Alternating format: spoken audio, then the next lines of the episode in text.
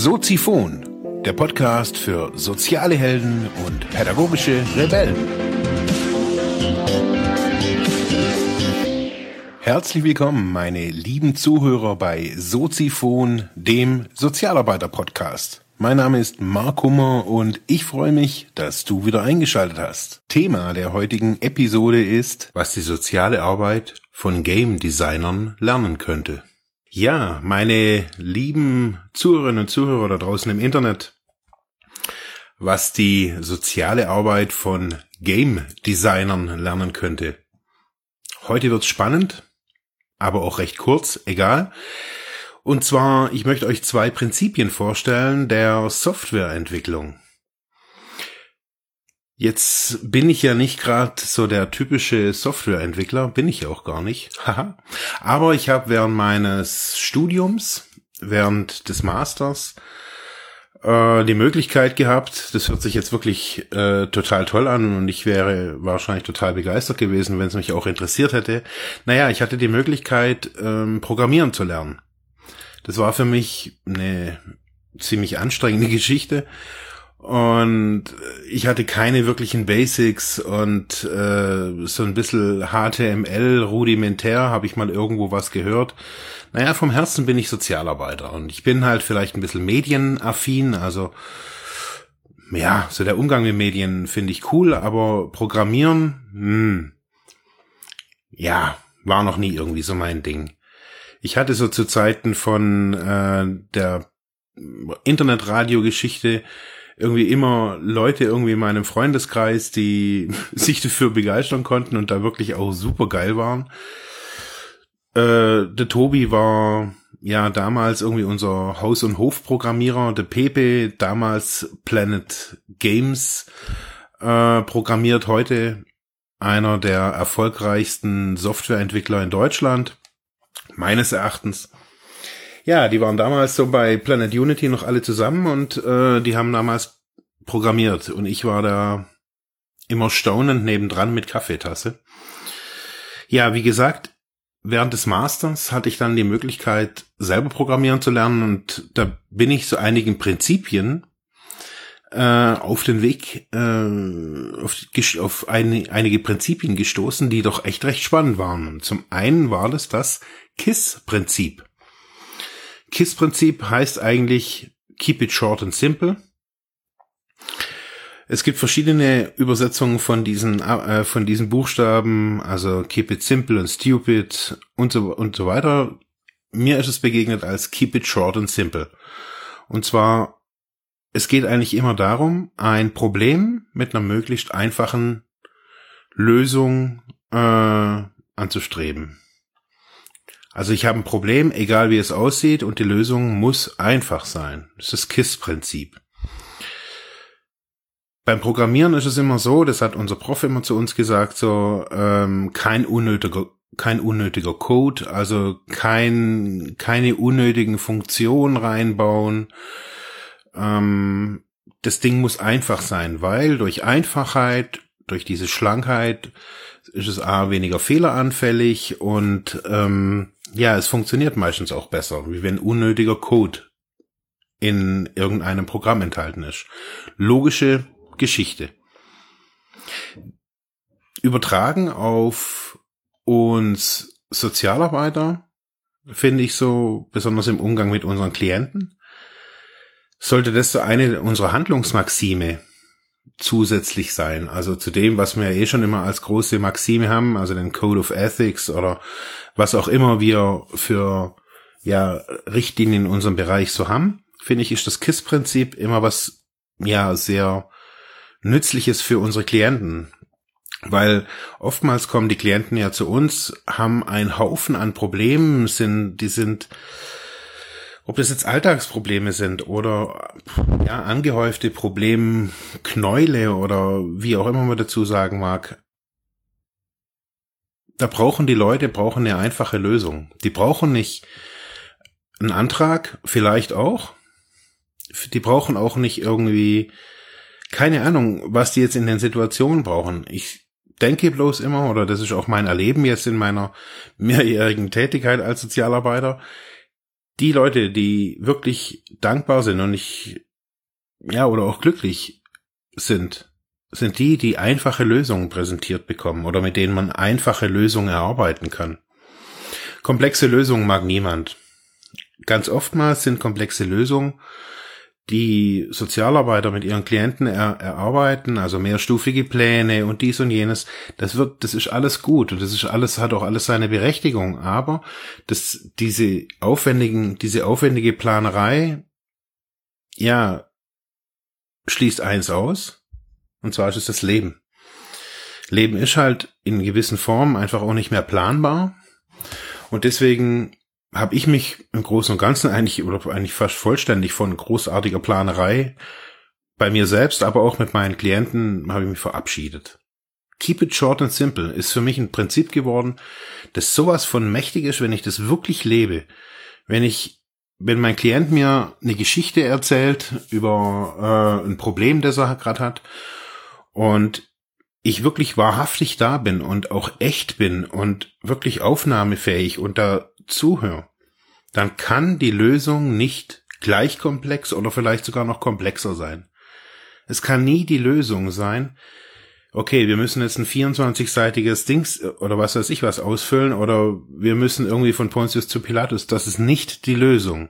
Das ist vielleicht der Weg, aber der Ansatz, keep it short and simple, ist noch viel, ja, noch viel, kann noch viel radikaler in, so bei sozialen Systemen einfach auch angewendet werden.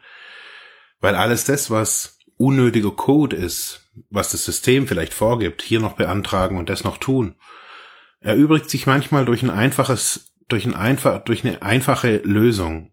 Zum Beispiel, es ist vielleicht nicht die feine englische Art, einen Antrag nicht rechtzeitig abzugeben, zum Beispiel. Nehmen wir mal einen, einen Antrag auf Sozialhilfe oder auf irgendein spezialisiertes Geld für irgendeine Transferleistung. Der Klient muss irgendwie holla die Waldfee das Ding machen. Was ist das Einfachste, was er machen kann? Er kann sich jetzt durch diesen, keine Ahnung, 20-seitigen Katalog kämpfen.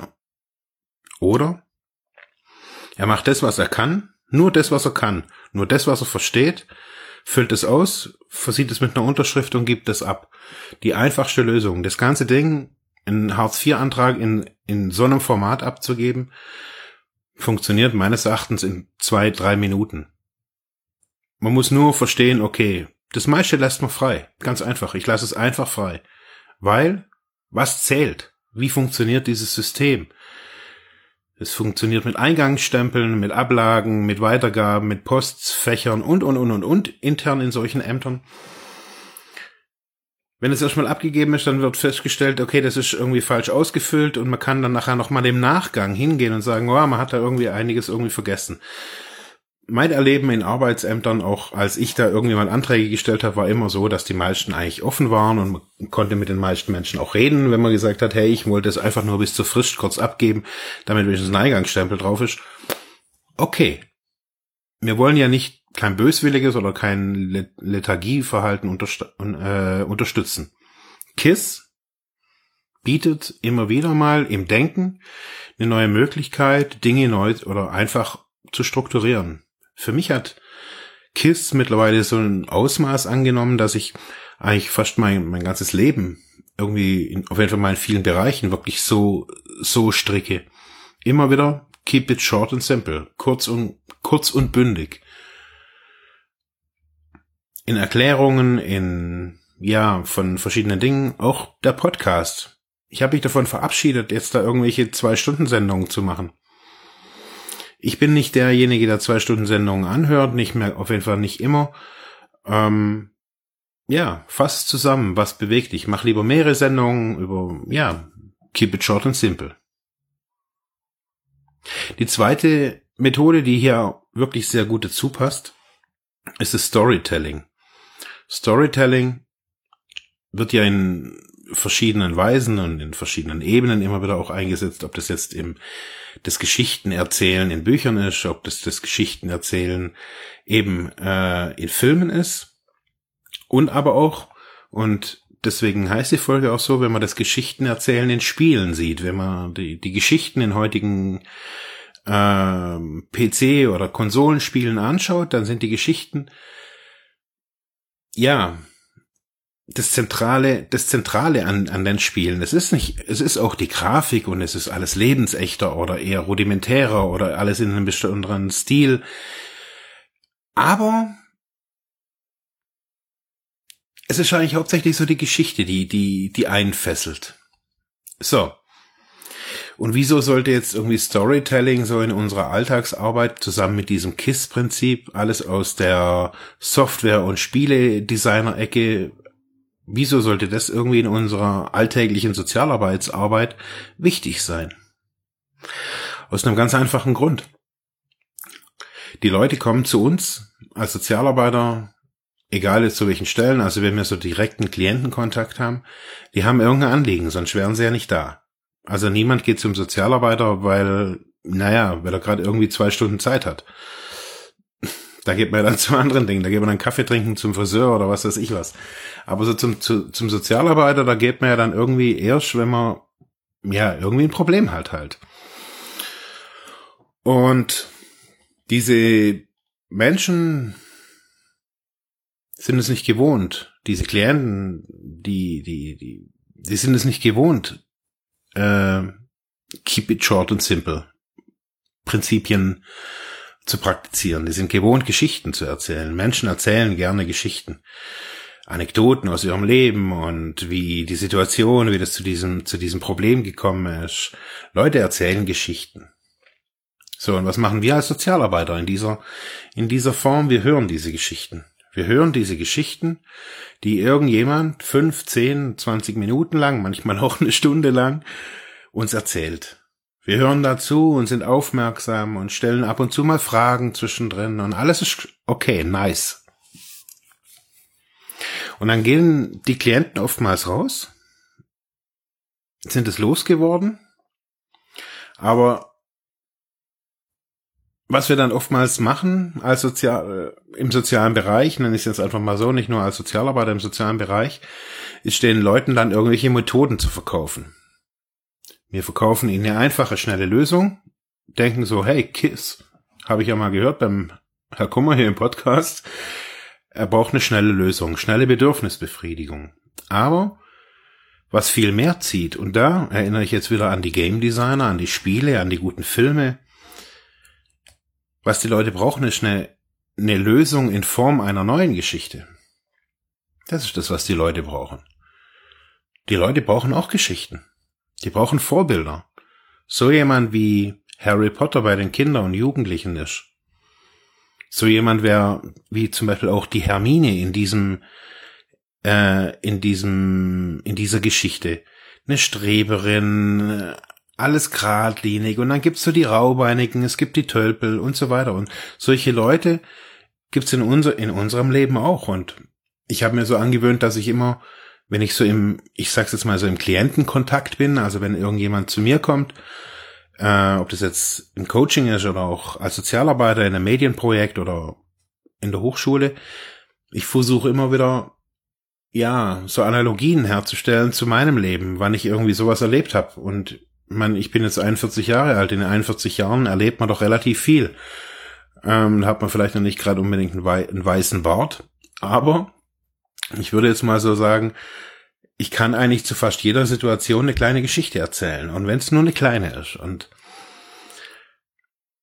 diese zwei Prinzipien zusammen miteinander verbunden, also dieses Keep it short and simple und Storytelling, beides eigentlich so ein bisschen beheimatet eben in nicht im, in, in, das, in der sozialen Arbeit? Was haben die Leute davon, wenn sie eine kleine Lösungsgeschichte bekommen? Wenn sie eine Perspektivwechselgeschichte bekommen, wenn die ihnen hilft, ihre eigene Situation und in einem, ja, unter einem, ja, mit der Brille von einem anderen zu sehen. Storytelling gibt's auch in der Psychotherapie da wird es eher so, also der Klient erzählt dann seine Geschichte, wie, wie er in einer gewissen Art und Weise mit, mit dem Problem umgegangen ist.